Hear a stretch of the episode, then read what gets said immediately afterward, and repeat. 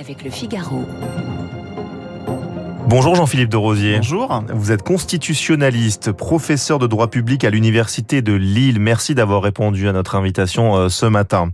Avant de parler du retour euh, en grâce du Parlement dans les débats démocratiques, tout d'abord, une petite réaction euh, à l'édito de Guillaume Tabar. J'aimerais vous dire cette phrase de Gérald Darmanin. J'irai en Corse pour pouvoir commencer ces discussions qui sont conformes à l'idée d'autonomie dans la Constitution de la République française. Alors c'est quoi cette idée d'autonomie, Jean-Philippe de Rosier? Je pense qu'il faut que vous invitiez dès demain matin Gérald Darmanin, que vous alliez en Corse pour euh, l'interroger sur ce sujet. La Constitution française ne parle pas d'autonomie, elle parle euh, d'organisation décentralisée de la République, de libre administration des collectivités territoriales. Le, le, la notion d'autonomie est présente dans le droit européen, mais n'est pas présente dans le droit français. Alors on peut lui faire dire à peu près tout ce que l'on veut. C'est pour ça que c'est un, une notion très politique à ce stade. Euh, et euh, en effet, on sait qu'il y a eu une révision constitutionnelle en 2003, donc il y a bientôt 20 ans, qui a euh, profondément bouleversé le droit constitutionnel des collectivités territoriales, permettant effectivement d'aller plus loin, de faire de la différenciation législative, de faire de l'expérimentation. Mais la Corse euh, n'est pas une collectivité à ce stade qui est placée outre-mer, euh, même si elle est euh, comme par exemple Saint-Martin, Saint-Barthélemy, voilà, comme ces collectivités qui sont éloignées de la République et pour lesquelles effectivement la Constitution permet d'avoir des aménagements plus spécifiques. La Corse, elle, est une collectivité à statut particulier, c'est une catégorie que reconnaît la Constitution, et qui permet, euh, en effet, de faire certains aménagements, mais pas d'aller jusqu'à lui reconnaître un pouvoir législatif, par exemple, contrairement aux collectivités d'outre-mer, euh, comme euh, la Polynésie française ouais. ou d'autres.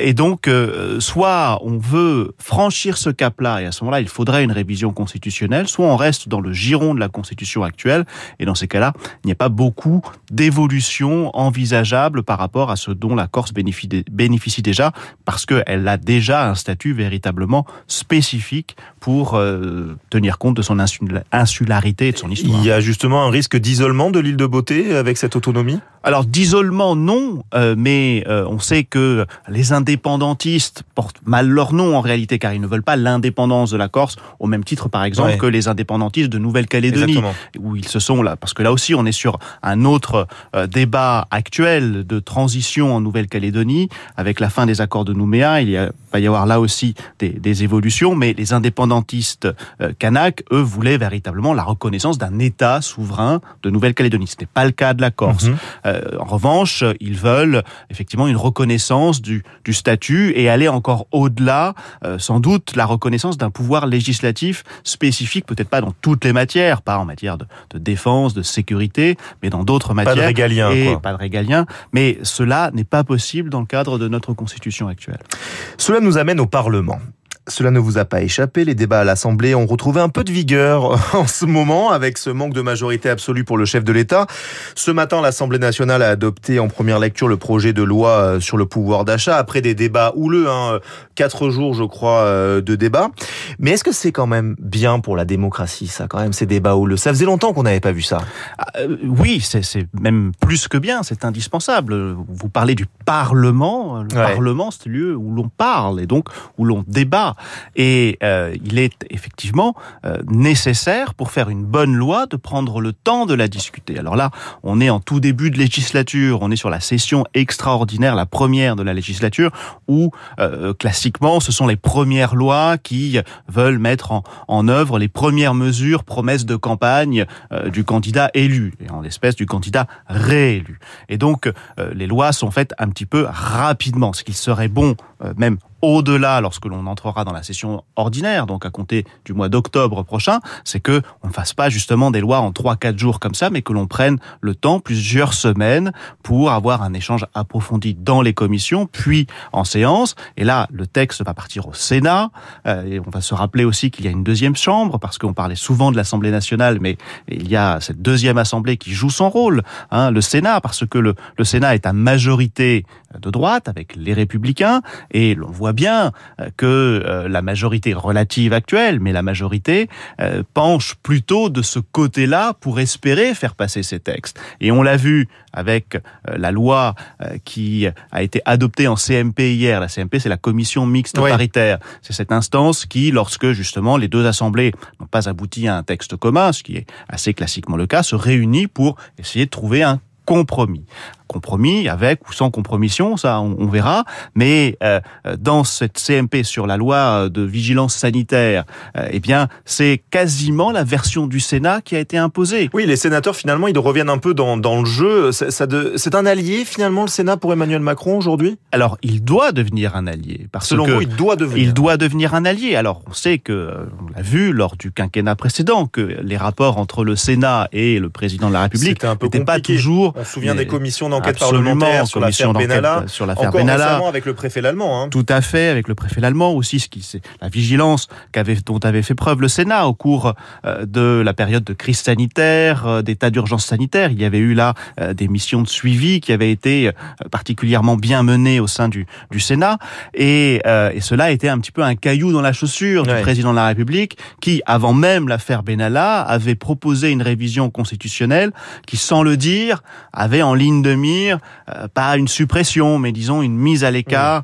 euh, du Sénat. Et aujourd'hui, je ne vois pas comment est-ce que le Sénat ne pourrait pas être un allié euh, du président de la République, en tout cas une institution sur laquelle le président de la République et le gouvernement et la majorité doivent compter. Pourquoi? Eh bien parce que pour faire passer les textes à l'Assemblée nationale, la seule majorité ne suffit pas. Il faut compter au moins sur l'abstention d'un groupe important, tel celui des Républicains, voire sur euh, les voix et donc le soutien de ce groupe avec euh, le vote de, de, la loi. Et comme les Républicains sont majoritaires au Sénat, automatiquement, euh, il faut qu'il y ait un accord avec les Républicains également du Sénat. Lors de son discours de politique générale, Elisabeth Borne a parlé de compromis. Vous parliez et peut-être compromission, voilà. Hein, oui, ça c'est c'est un petit peu le leitmotiv actuel. Hein, compromis sans compromission, c'est le mot d'ordre euh, de la majorité du gouvernement. Bruno Le Maire s'en est, servi, euh, Christian Braun s'en est servi, euh, Olivier Véran a utilisé cette phrase aussi. Bon,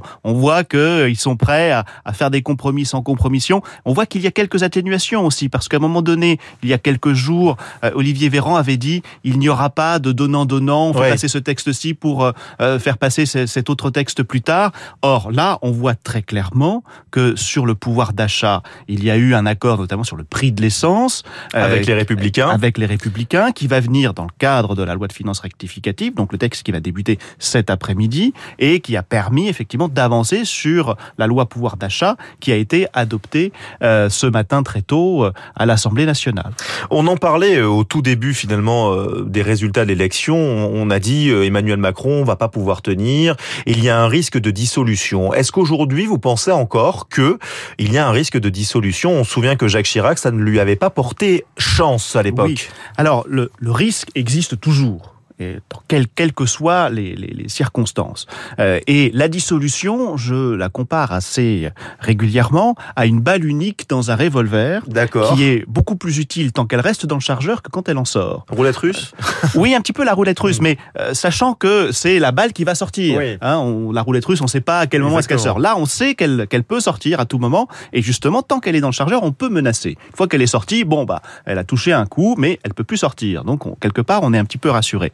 Euh, pourquoi est-ce que je dis ça? Parce que effectivement, la dissolution est une arme pour discipliner la majorité et les députés les menaçant en disant attention, euh, si ça se passe mal, je vais dissoudre. Donc il y a toujours un risque de dissolution. Maintenant, sur le plan politique, euh, moi je, je, ne crois pas à la dissolution, certainement pas dans l'immédiat. Il y aura dissolution s'il y a une motion de censure qui est adoptée, parce que c'est la réplique classique à cette crise institutionnelle créée par une motion de censure adoptée, et on ne peut pas faire autrement que de revenir devant les Français.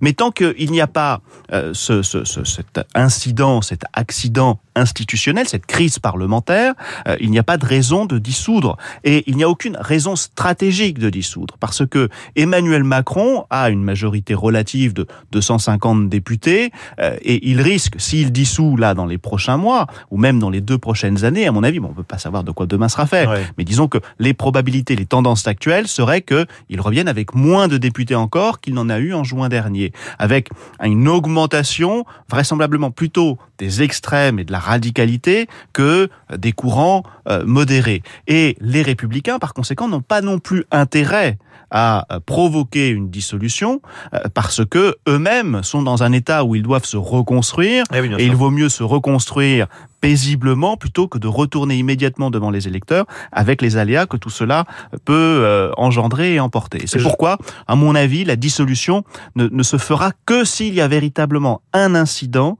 mais qui ne va pas être provoqué par, euh, par l'Élysée, qui sera subi. Jean-Philippe de Rosier, vous qui êtes constitutionnaliste, vous qui êtes euh, juriste, on a vu dès le début de l'examen du projet de loi pouvoir d'achat des happenings législatifs de la part de la France insoumise. Ils ont écrit par exemple des, des amendements de en remplacement des termes par enfumage, par exemple. Est-ce que ça, euh, c'est pas contre-productif finalement pour le pouvoir législatif et notamment pour la NUP Qu'est-ce que vous en pensez J'en pense que c'est du théâtre. Euh, Mais que c'est une mauvaise pièce Non, c'est une mauvaise pièce du théâtre, de théâtre. Et l'Assemblée nationale, euh, c'est pas un défilé de saltimbanque. L'élection présidentielle n'était pas un défilé de saltimbanque, et l'Assemblée nationale n'est pas un défilé de saltimbanque. Il faut avoir un tout petit peu conscience du travail législatif que l'on doit avoir Est-ce qu'on n'est pas justement un peu dans la comédia dell'arte Absolument, bien sûr. mais c'est tout le c'est tout le problème. Et en entretenant euh, cette image-là, en réalité, on entretient l'image de défiance vis-à-vis de nos institutions, qui est dramatique. Hein. on a de moins en moins confiance en nos institutions démocratiques, qui pourtant sont le pilier du fonctionnement de notre démocratie, de notre République. Et si on veut faire changer les choses, ça passe par elles, euh, à moins de faire une révolution euh, avec toute la, la violence que cela peut emporter. Mais si l'on veut faire évoluer notre propre cinquième République, ce qui est un autre débat, peut-être me réinviterez-vous ah, pour en parler. Mais euh, euh, cela doit se faire par les institutions. Pour que cela se fasse par les institutions, il faut avoir confiance en elles. Et en entretenant cette image, effectivement, où il y a de l'invective constamment, euh, notamment de la part de la France insoumise, euh, ce n'est pas donner une bonne image mmh. susceptible de rétablir cette confiance de la part des citoyens dans nos institutions. On voit le difficile équilibre hein, dans, dans l'Assemblée nationale. Euh, vous avez vu la situation d'instabilité en Italie. Absolument. voilà, Mario Draghi qui jette l'éponge, lâché par le mouvement 5 étoiles à gauche, lâché aussi par des ah, partis Forza Italia à droite et la Lega. C'était une coalition bancale déjà à la base. Oui. Donc finalement, quelle est la différence? C'était une alliance des contraires. Quelle est la différence majeure avec la France finalement? Parce que là, on n'a pas de coalition, on a voilà, on a des oppositions, on a des, des compromis. C'est quoi la différence Alors, euh, il euh, y, y, a plusieurs différences. D'abord, euh, sur la situation très conjoncturelle de Mario Draghi, c'était un gouvernement d'union nationale, c'est-à-dire que tous les partis euh, du Parlement italien à l'exception d'un seul, les, frères les Fratelli d'Italia, qui est l'extrême droite, euh, qui est très puissante aujourd'hui dans les sondages, mais qui était très faible au sein du Parlement, euh, ne participait pas au gouvernement. Donc c'est un petit peu comme si on avait quelques députés zémouriens de Reconquête dans notre Assemblée nationale et que tous les partis, à l'exception de Reconquête, participaient au gouvernement. Ce qui n'est pas le cas en France. C'est une première différence. La deuxième différence, c'est que Mario Draghi constitutionnellement, n'est pas tenu à la démission, parce que constitutionnellement, il n'a pas fait l'objet d'une motion de censure, d'une motion de défiance. Mais c'est lui qui, politiquement, devant le Parlement, politiquement, a considéré que l'Union nationale qu'il était chargé de mener, de porter, ne tenait plus, parce qu'il a été lâché d'abord par le mouvement 5 étoiles, puis par euh, les partis de droite, Forza Italia de Berlusconi et la Lega de Salvini, euh, et a donc dit non, moi je, je, je jette l'éponge. Euh, et troisième troisième, élément, euh, qui est là beaucoup plus structurel par rapport à l'Italie, c'est que l'Italie est ce que l'on appelle une partitocratie, c'est-à-dire une démocratie parlementaire dans laquelle, dans laquelle il, les partis politiques ont une force très importante. Euh, il y a un nombre important de partis politiques qui siègent au sein du, du Parlement. Euh, cette proportionnelle quasiment intégrale donne euh, sa chance à tous les partis qui tentent donc leur chance, qui arrivent parfois avec deux, trois, quatre députés, comme c'est le cas de, de Fratelli d'Italia, et peuvent ainsi faire exploser des coalitions un petit peu à, à, tout instant, ce dont ce que nous n'avons pas en France à l'Assemblée nationale, même si là on a connu une forme de proportionnel sans proportionnel, ce qui est très sain, hein, qu'il y ait une, une diversité, un pluralisme au sein de l'Assemblée nationale, mais quand même avec des groupes qui se coalisent de façon à peu près cohérente. Avec un système bicaméral, avec un Sénat qui finalement a les mêmes pouvoirs que l'Assemblée nationale euh, en, en Italie. absolument. Le, le Parlement, le gouvernement, le gouvernement est doublement responsable et doit avoir la confiance des deux chambres euh, du Parlement, ce qui n'est pas le cas en France. Je vous remercie pour votre venue, Jean-Philippe de Rosier. Je le rappelle, vous êtes constitutionnaliste, professeur de droit public à l'Université de Lille. Merci, Merci d'avoir été notre invité sur Radio Classique. Il est 8h30. Dans un instant, l'essentiel de l'actualité de Charles Bonner, la revue de presse de Marc Bourreau, et puis Esprit Libre avec ce matin, France Olivier